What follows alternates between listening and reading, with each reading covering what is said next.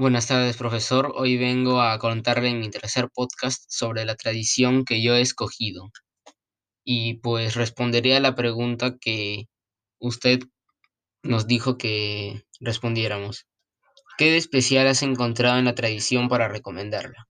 Bien, yo he encontrado especial en esta tradición que nos desmienten el aspecto que nosotros tenemos en nuestra mente sobre cómo son las brujas con un gorro negro alto, vestimenta negra y volando en una escoba. Bien, esto, esta tradición nos dice que las cosas no son así como las pensamos.